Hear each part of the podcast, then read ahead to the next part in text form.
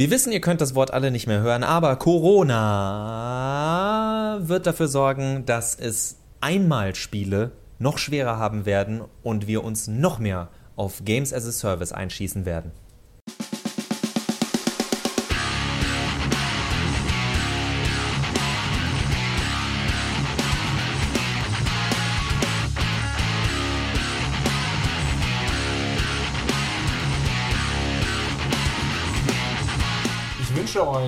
Einen wunderschönen guten Tag und guten Abend, gute Nacht, guten Morgen, wann immer ihr das hört. Ja, ich versuche nicht zu sagen Hallo und herzlich willkommen. Änderung muss auch mal sein. Und damit Hallo und herzlich willkommen zu einer neuen Ausgabe von Mehrspieler, dem Podcast über Videospiele auf daran geht die Welt zugrunde.de und oder Robots and Dragons. Mit mir dabei ist auch in diesem wunderschönen Jahr 2021 Max. Ich bin Johannes und ich muss ja gestehen, seitdem ich die Nintendo Switch habe, gucke ich auch ein bisschen schärfer darauf, was Nintendo macht und äh, sehe mir auch immer die Nintendo Directs an. Und gestern war ein Nintendo Direct und ich bin total gehypt, denn es wurde, glaube ich, genau ein neues Spiel vorgestellt. Project Triangle, eine Art Final Fantasy Tactics im Look von Octopath Traveler. Klingt aber wie ein Tetris. Project Triangle. Ja, whatever. Ich, keine Ahnung. Ich meine, prinzipiell, es, ich werde es wahrscheinlich nie spielen. Einfach weil ich keine Zeit haben werde. Aber ich, ich würde es spielen. Stattdessen werde ich wahrscheinlich mir das Legend of Mana Remake äh, kaufen. Nee, Remaster, sorry, HD. Ähm, ist der offiziell, glaube ich, vierte Teil der Mana-Reihe. Äh, erschien damals für die PlayStation. Aber die große, große News von Nintendo Direct dreht sich um Zelda. Ja, genau. Es gibt Neuigkeiten zu Zelda. Denn jetzt wurde bekannt gegeben, dass es einen neuen Zelda-Titel gibt. Skyward Sword in HD.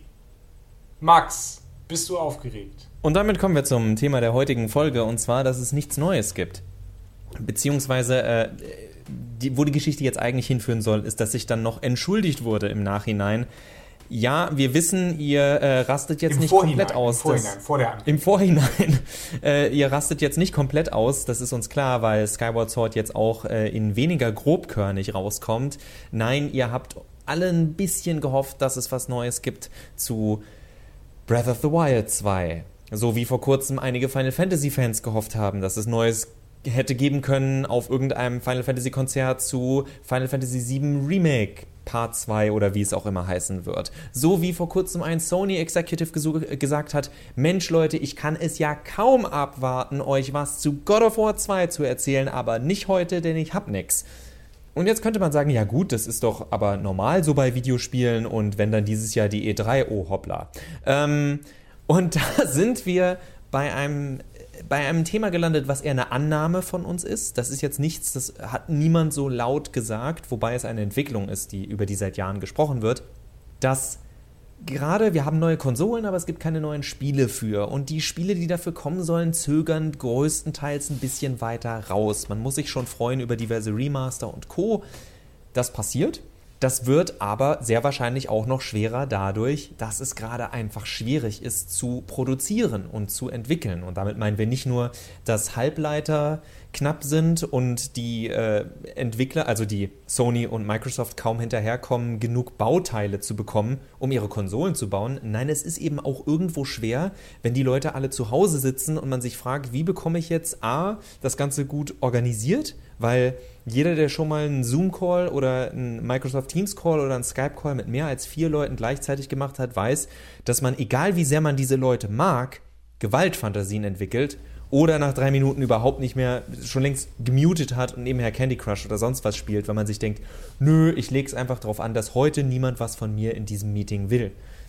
Dann hatten wir auch noch Geschichten bei Resident Evil um Leaks, die rausgekommen sind, wo man jetzt auch mutmaßen könnte, war es da besonders schwer, das Ganze halt geheim zu halten, wenn du nie weißt, wie viele Leute sich dieses ganze Material hin und her schicken müssen oder wo das halt dann überall auch online gespeichert werden muss, damit jeder irgendwie rankommen kann. Und all diese kleinen Wehwehchen und Schwierigkeiten führen zu einer tollen Idee. Fortnite.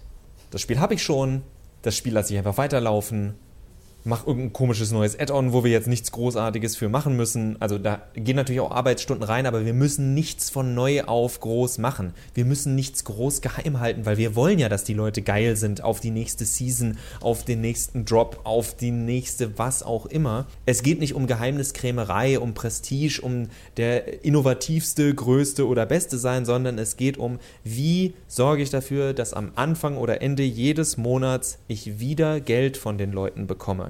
Und das ist in Zeiten, wo niemand genau weiß, gibt es meinen Job in sechs Monaten noch? Oder äh, wenn wir auf Videospiele gehen, kommt dieses Spiel in sechs Monaten jetzt tatsächlich raus oder wird es halt nochmal ein Jahr verschoben, weil man sagt, ey, wir haben kaum Playstations, warum sollen wir jetzt einen PlayStation 5 Exklusivtitel rausbringen? Und diese Frage stellt sich nicht, wenn du A, eine Plattform nimmst, die jeder hat. Und wenn jemand das Spiel sowieso schon hat, dann musst du nicht mehr darüber nachdenken, wie du ein völlig neues Spiel entwickelst, das du den Leuten verkaufen kannst, sondern du musst dir nur ein bisschen einfallen lassen, wie sorge ich dafür, dass da immer wieder ein bisschen Geld für ausgegeben wird. Und ein weiteres Indiz dafür, dass dieses Prinzip des Games as a Service, also wir denken da an Titel eben wie Fortnite, vielleicht spielen da auch so Titel wie, wie Dota oder League of Legends rein, Apex Legends versucht das ja auch in die Richtung zu, zu treiben. Also, dass, dass diese Titel eher priorisiert werden gegenüber größeren Titeln. Da sind zwei Indizien, die wir sehen. Ähm, die haben wir auch schon besprochen. Einmal der Bericht über Amazon Studios, die ähm, anderthalb Spiele rausgebracht haben und mehrere Millionen Dollar verpulvert haben in, in dieser Zeit, äh, die es sie gibt. Das ist auch nur irgendwie eine Handvoll, vier, fünf Jahre. Und natürlich die Schließung von Googles SG&E Studios in Montreal und Los Angeles. Ähm, und als eine Begründung, warum Google sein eigenes Spielestudio schließt, war, es ist einfach zu teuer, äh, große AAA-Titel zu entwerfen. Äh, es ist auch wahrscheinlich, das haben sie nicht geschrieben, aber es ist wahrscheinlich auch einfach zu riskant, denn so ein Titel ja, der trifft halt gerade den Geschmack oder nicht. Ja, also man kann mal die Resident Evil 7 Leute fragen. Nee, 6? Resident Evil 7? Aber der letzte Teil, ja, der kein Remake-Teil ja war, war 7. Also, Biohazard. Biohazard, genau. Das war auch eher so ein Überraschungstitel, habe ich den Eindruck. Also es war klar, dass, dass der kommt und dass es Resident Evil-Leute, äh, Freunde gibt, die sich darauf freuen. Aber es war, glaube ich, auch schon so ein bisschen so ein, so ein Glücksspiel, ob das jetzt funktioniert oder nicht. Ja, und es ist kein Titel, der Geld gemacht hat. Also ja, er hat Geld gemacht, aber wenn du damit vor Aktionäre gehst, dann sagen die, warum sind wir nicht Fortnite? Denn das war ein Spiel, das hast du einmal gekauft. Es ging relativ, trotz seiner guten Kritiken kriegst du es heute halt in Sales für ähm, 10, 15, höchstens mal 20 Euro hinterhergeworfen. Und das ist halt nicht das, was sich, das ist ja schon nicht mal das, was sich eine Firma wie Nintendo, die ja auf so Sales größtenteils verzichtet, sagt. So von wegen, ey, ihr spielt dieses Spiel nur einmal, dann könnt ihr jetzt da auch eure 60, 70 Euro hinpacken. Das ist mir egal. Also gibt auch diese äh, Digital-Titel, die dann so 30, 40 Euro kosten und natürlich jetzt Indie-Spiele mal außen vor. Ich rede wirklich von den First-Party, großen Spielen. Äh, darum geht's ja. Und es, das ist ja genau die Sache das wäre für Amazon und Google ja gar nicht lukrativ, einen Überraschungserfolg wie Resident Evil 7 zu machen, der zwar von Kritikern gelobt wird, auch ein paar Millionen Mal verkauft wird, aber das war es dann halt auch.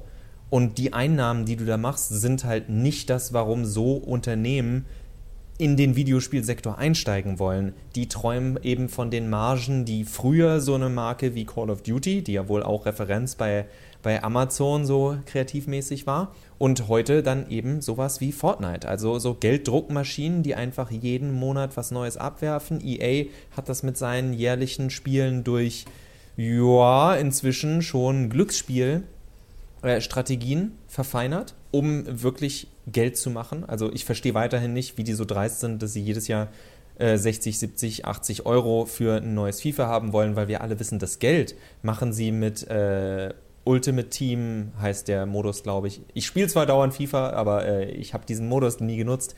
Aber damit machst du dein Geld, weil die Leute immer mal wieder 3, 4, 5 Euro ausgeben und dieses Freemium-Prinzip Nur es ist ja nicht mal free, also ist es ein, ein, äh, ein, ein ja, es sind In-App-Käufe, die dann nochmal getätigt werden. Und was so, so unsexy klingt, In-App-Käufe, ist in meinen Augen derzeit das Modell, auf das sich die meisten Firmen einschießen werden, weil das die Spiele und die Zahlen sind, über die gesprochen wird. Um ganz kurz noch äh, aus dem Videospielsektor rauszugehen, es haben ja jetzt auch nach einem, einem, guten Jahr oder so, wo immer wieder gesagt wurde, ja, Apple verkauft weniger iPhones, Apple verkauft weniger iPhones, mit Apple geht's bergab, während Apple gar nicht müde wurde zu sagen, ähm, ihr wisst schon, dass wir gerade Schotter ohne Ende machen durch unsere Services.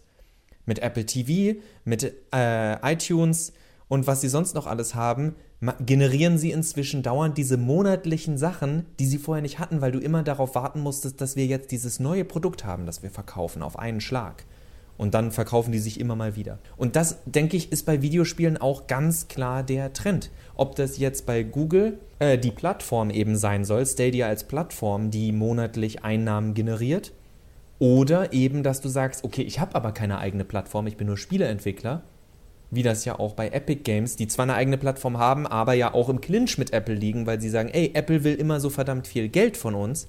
Wenn Fortnite zum Beispiel auf einem äh, auf einem iPhone gekauft wird, dann müssen wir da 30% abdrücken. Für jeden In-App-Kauf müssen wir 30% an den Plattformbetreiber in diesem Fall abdrücken. Und darauf haben die keinen Bock. Und da sind dann diese ganzen Streitthemen, weil da das Geld fließt. Weil du gerade eben Geld erwähnt hast und ähm, auch Sales und Nintendo. Ein weiterer Punkt ist einfach die Preispolitik, mit der wir zu tun haben. Also die, vor allen Dingen diese Sales, so Steam-Sales und so weiter, ähm, geraten zusehends in die Kritik, weil sie Spiele einfach zu günstig verkaufen. Äh, ich bekomme ja immer noch das äh, Monthly Humble Bundle äh, für 12 Euro im Monat und nehme mir jeden Monat vor, eigentlich könnte ich das auch abbestellen, aber manchmal sind ja auch trotzdem noch nette Titel drin und ich glaube, letztes Jahr ungefähr erschien ja Ancestors Legacy, dieses Spiel mit den Affen, wo du den Affen beibringst, oh, ich habe plötzlich zwei Hände, wow, die kann ich nutzen. Und das dann vererbst. Das ist für, ja, mich jetzt quasi mehr oder weniger gratis in diesem Bundle drin. Und das ist ein Spiel, das konntest du für 60 Euro kaufen. Und ich würde noch mal sagen, noch nicht mal vor einem Jahr. Lass es äh, sechs Monate, lass es neun Monate sein. Das heißt, diese Spiele, wenn sie nicht sofort Hits sind, bringen kein Geld und werden dann quasi in diesen, in diesen Sales verscherbelt. Und das ist auch natürlich eine schwierige Position. Ich will natürlich nicht damit argumentieren, dass Spiele teurer werden sollen. Nur wir müssen uns klar machen, dass dieser Druck gleichzeitig herrscht. Das heißt, wir haben diese Spiele, die ganz viel Geld kosten und die gleichzeitig in einem sehr kurzen Moment, vergleichsweise kurzen Moment, sehr viel Geld erbringen müssen. Genau, also da fällt mir das Beispiel ein von der aktuellen, wenn auch wohl abgeschlossenen von Crystal Dynamics Tomb Raider Reihe, wo ja genau das gleiche war. Der erste Teil kommt raus, hat sich am Anfang, glaube ich, in den erst, im ersten Monat so vier oder fünf Millionen Mal verkauft. Das Ziel war aber neun Millionen Mal, womit das Spiel automatisch ein Flop war. Zahlen können abweichen. Und das ging ja dann noch weiter mit dem zweiten Tomb Raider Teil, wo es diesen Exklusivfall gab, erst auf der Xbox und dann hat sich da so wenig verkauft. Und als es dann auf der PlayStation rauskam, haben es natürlich auch nicht mehr so viele Leute gekauft, weil der Titel war ja ein Jahr alt und der Hype, sofern es ihn gab, war dann auch wieder vorbei.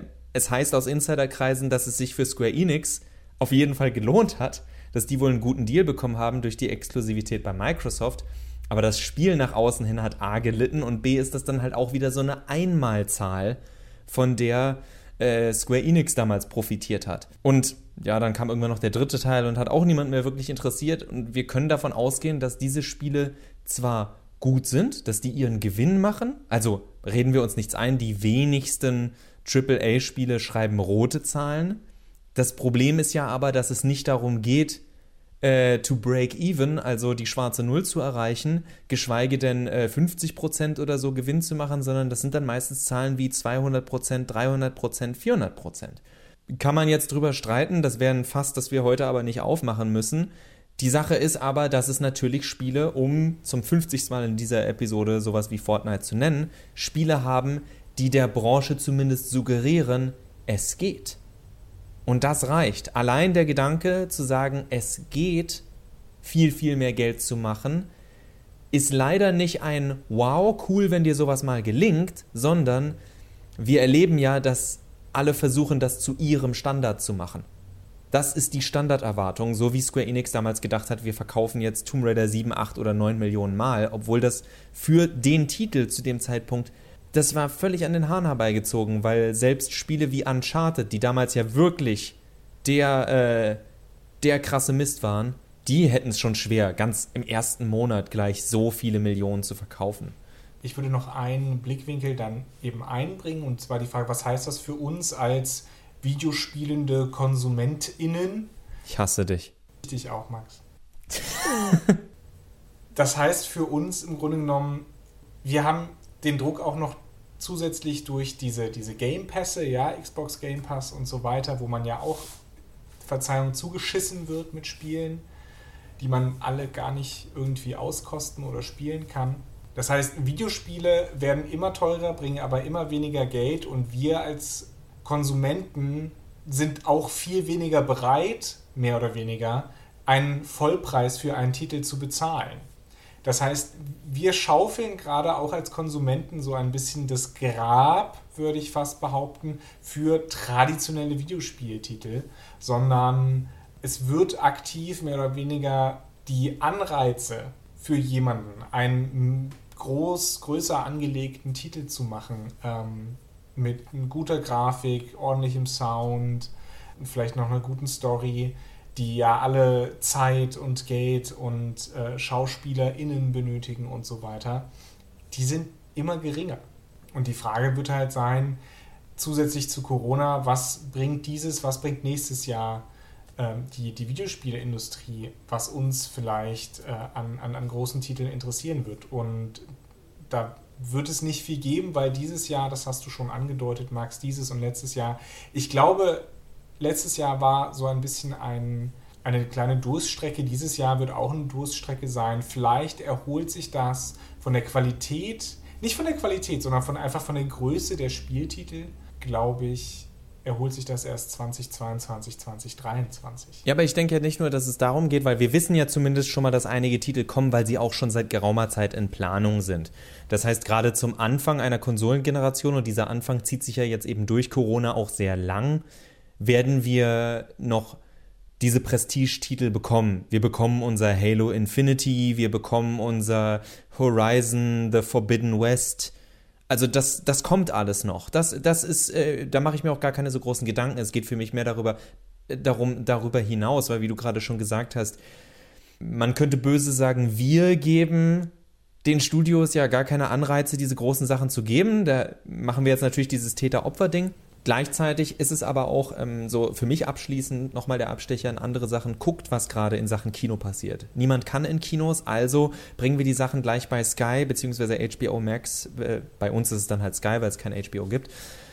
Kommen die Sachen auf äh, irgendwelchen Internetportalen raus. Und wenn was auf einem Internetportal rauskommt, siehe Netflix-Logik, geht es nicht darum, es geht einfach nur darum, immer wieder was Neues zu haben, worüber die Leute reden wollen, um langfristig bei deinem Service zu bleiben, so wie Johannes eben gerade auch mit äh, das System, also das Humble Bundle System. Im Endeffekt geht es den Leuten ja darum, dass Johannes da monatlich seine x Euro x und x sich reinschickt.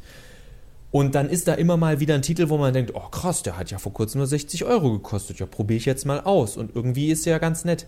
Und deswegen bleibst du da. Und dann ist der Anreiz ist nicht mehr zu sagen, wow, das ist das Ding schlechthin. Es muss nur in dem Moment genug Aufmerksamkeit erzeugen, dass man dran bleibt. Das heißt, ein God of War mache ich dann ganz berechnend, um zu sagen, bleibt bei PlayStation Plus. Ein Halo mache ich ganz berechnend, um zu sagen, bleibt äh, bei Xbox Live. Oder wie es heißt. Also es geht, weil die Sache ist, mit einem God of War mache ich nur einmal Geld. Mit einem Halo mache ich nur einmal Geld mit einem Spieler, der in meinem Ökosystem bleibt, mache ich aber viel Geld. So wie ich mit einem Spieler, der in ein Spiel mit vielen In-App-Käufen geht, mit den In-App-Käufen mein Geld mache, nicht mit dem Initiativkauf. Weswegen es auch durchaus einige Anbieter gibt, die sagen, ja, dann verkauf mein Spiel halt für mit 70% Rabatt im Sale, weil das nicht das ist, wo ich dann tatsächlich mein Geld mache. Dann mache ich halt weniger dadurch, aber dann muss ich mein Geld halt durch den ganzen Freemium-Mist auch wenn der Begriff hier nicht ganz passt, ihr wisst, was ich damit meine, muss ich es dadurch reinholen. Also ja, ähm, wir Nutzer sind da auch ein bisschen mit natürlich in der Verantwortung, das ist man immer auch als Rezipient, mit darüber zu entscheiden, was man rezipiert, aber die Branche macht sich halt auch gerade gegenseitig vor. Jeder lässt sich vom anderen so ein bisschen verschaukeln und verschaukelt dann wiederum den nächsten. Epic Games behauptet, es fühlt sich verschaukelt von Apple, kann sich aber nicht gegen Apple wirklich wehren, auch wenn sie die gerade verklagen. Also, was ist die Antwort? Ich suche nach ganz vielen Sachen, wie ich halt dem Spieler noch mehr Geld aus der Tasche ziehen kann, damit ich das Geld mache, was ich ursprünglich mir erträumt habe, mit diesen Spielen zu machen, obwohl ich ja wieder weiterhin dafür dann wieder Geld an Apple abdrücke und an all die anderen, die mein Spiel vertreiben. Und damit sind wir in so einem Kreislauf von, wie mache ich möglichst viel Geld und das, um äh, so ungern ich diese blöde Redewendung benutze, dem kurzen Sinn unserer langen Rede heute zu geben, ist, sind nicht die Spiele, mit denen wir groß geworden sind. Da rede ich jetzt, Johannes und ich sind beide gut 30 Jahre alt. Das heißt, es wird immer schwerer, sich vorzustellen, wo diese äh, Spieleerlebnisse herkommen sollen. Ich, wir sagen nicht, dass das jetzt was Schlechtes sein muss. Wir sagen nur jemand, der erwartet, dass immer weiter ein Mario rauskommt. Oder ein klassisches äh, Singleplayer, Final Fantasy, God of War, ähm, Zelda Legend of was auch immer diesmal, dann, dann ist die Frage, wo kommt dieser Gedanke her? Weil abgesehen von so einem Spiel als alle zwei Jahre Prestigetitel, sind diese Spiele auf lange Sicht im Wettbewerb, der gerade stattfindet, nicht so lukrativ. Man muss dazu sagen, wir sind jetzt natürlich ein bisschen pessimistisch, aber wir betrachten das Ganze, diese ganze Industrie ja auch schon eine, eine gewisse lange Zeit. Wenn du so sagst, dass die Spiele sich da gegenseitig auch so ein bisschen das Wasser abgraben. Ich glaube, so ein, ein grundlegendes Problem ist, ist auch ganz einfach, dass Videospiele von diesem, ja, ich meine, sie waren schon immer ein, ein, ein Markt, in dem Geld steckte, aber es ist halt explodiert in den letzten Jahren, in den letzten 10, 15 Jahren ist es explodiert dass Videospiele eben so extrem viel Geld anziehen und so ein extremer Wachstumsmarkt sind. Und ich glaube, dass es nur noch um Kosten-Nutzen geht, mehr oder weniger.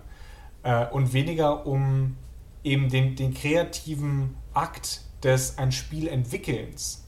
Ähm, dass das diametral, dass wir sehen, dass das hier diametral gegen ein, äh, gegenübersteht, sich, sich bis, zum, bis zur Überhitzung dann einfach aneinander reibt und eins von denen wird, wird untergehen. Mein abschließendes Beispiel um dieser Schwarzmalerei wäre dann auch, gucken wir uns Grand Theft Auto an. Wir jetzt nicht mehr groß, denn die Folge heute war lang genug, aber denkt mal drüber nach.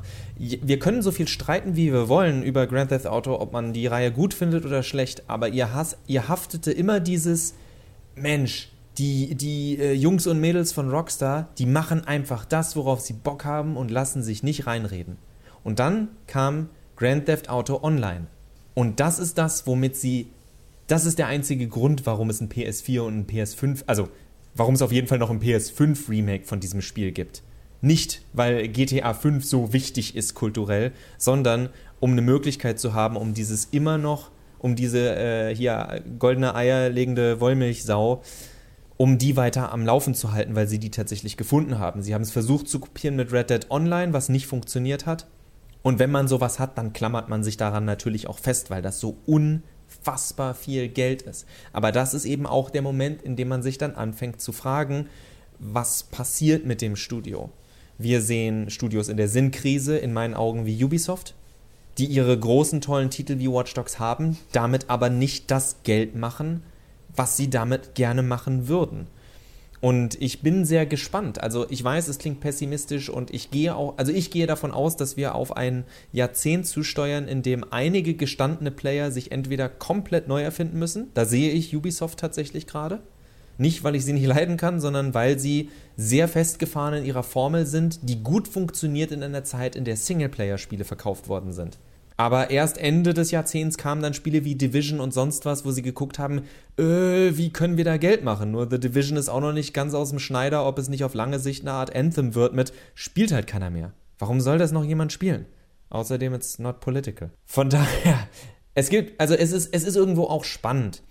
Und ich, ich, so pessimistisch wir klingen, will ich die Hoffnung nicht verlieren, dass es so merkwürdige Spielehäuser wie Nintendo gibt, wo komischerweise doch immer wieder Spiele bei rauskommen. Also wirklich Spiele, die man des Spielewillens spielt und nicht um irgendeinen Superscore äh, äh, in der Online-Community zu erreichen und der allerbeste zu sein, sondern um auch mal zu Hause mit der Familie zu zocken oder mit den besten Freunden äh, über ähm, übers Internet derzeit natürlich und nicht in der eigenen Wohnung. Das sind, also sowas ist dann, dass du so Bekloppte hast, die meinen, weißt du was, wir, wir hauen jetzt mal die Final Fantasy VII Story so richtig in den Sack. Wir dürfen's, weil wir die Story damals geschrieben haben.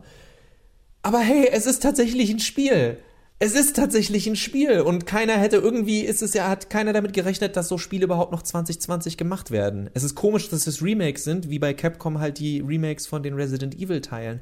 Aber es sind Spiele und sie kommen noch raus und es gibt eine Zukunft für sie auf Kritiker sowie auf Spielerseite nur auf finanzieller Seite. Und das ist halt das, wo wir die nächsten Jahre sehen werden. Wie sorgen Studios dafür, entweder zu sagen, ist uns egal, wir wollen solche Spiele machen. Wir werden auch Spiele machen. Jedes große Studio wird Spiele machen, mit denen sie diese monatlichen Einnahmen garantieren. Das ist in meinen Augen derzeit unausweichlich, dass sowas passiert.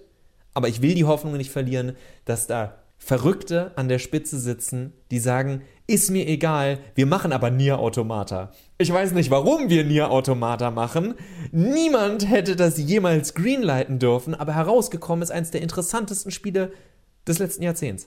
Und schlecht verkauft hat sich dann auch nicht. Also es wurden keine Miesen damit gemacht. Und ich hoffe, dass dieser Mut in dieser Branche drin bleibt, so wie ich in der Musik, in Filmen und bei Büchern darauf hoffe, dass nicht immer nur der nächste Bestseller, das nächste Super Pop-Album oder der nächste äh, Marvel-Franchise-Film gemacht wird, wo du deine Rieseneinnahmen garantiert hast, sondern dass die Leute auch immer einfach nur Bock haben. Das ist, das ist so meine, meine positive, positivistischer Abschlussappell, der Johannes viel mehr Schnittarbeit äh, bedeutet, als es noch vor fünf Minuten oder so war. Ich will da jetzt auch gar nicht widersprechen, sondern hier dann äh, den Podcast zumachen sozusagen. Ich könnte da jetzt noch ein, zwei Sachen dazu sagen. Zum Beispiel, dass die Musik von Glory of Joanne kommt? Zum Beispiel, dass die Musik von Glory of Joanne kommt. Nein, also ich wollte diese positive Note nicht, nicht kaputt machen. Deswegen vielen lieben Dank fürs Zuhören, auch diesmal. Wir freuen uns aufs nächste Mal. Ciao, ciao. Und ihr habt jetzt alle dieses Aber von Johannes, was er nicht gesagt hat, im Kopf und könnt darüber nachdenken. Was ist dieses Aber? Lasst es uns wissen. Wir im Business nennen das einen Cliff. Dann häng, äh, dann häng mal an dem Cliff, aber bitte fall nicht. Macht's gut.